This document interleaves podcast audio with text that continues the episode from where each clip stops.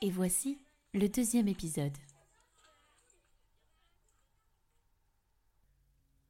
Un jour en juin, un mercredi d'ailleurs. Ça y est, le jour de la rencontre est arrivé. Je vais dans ma nouvelle école, cette nouvelle école qui, je ne le sais pas encore, va me bouleverser à jamais. Je sors du métro, je marche, je respire lentement, j'observe l'environnement de ma nouvelle école.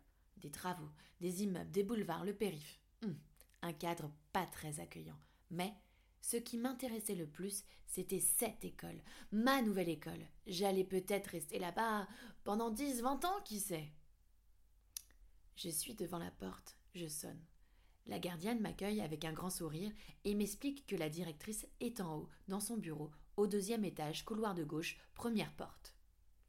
Je l'écoute tout en observant quelques enfants qui étaient dans l'école, sûrement pour le centre de loisirs.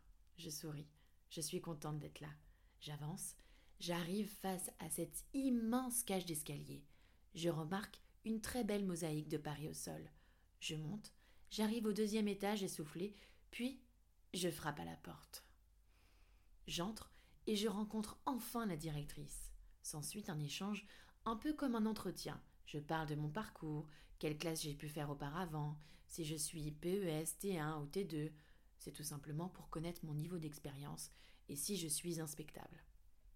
Cet échange, je le reconnais, ne m'intéressait pas vraiment. Je voulais connaître mon niveau, voir ma future classe. Malheureusement, la directrice ne pouvait pas me donner mon niveau car il y avait beaucoup de changements dans cette équipe. Elle souhaitait connaître tout le monde avant d'attribuer une classe. Elle m'a demandé mes préférences entre les niveaux et si j'avais travaillé en REP. Moi, personnellement, je préfère le CE2, le CM1 et le CM2. Ensuite, elle m'a présenté l'école. Cette école, elle est difficile. Les élèves sont violents et il y a beaucoup de discipline à faire. Ce fut une drôle de présentation, mais tant que je ne suis pas avec les enfants, je ne peux pas me faire une idée. L'entretien se termine, je rentre chez moi, à Boulogne-Billancourt, sans information, sans la liste de mes élèves.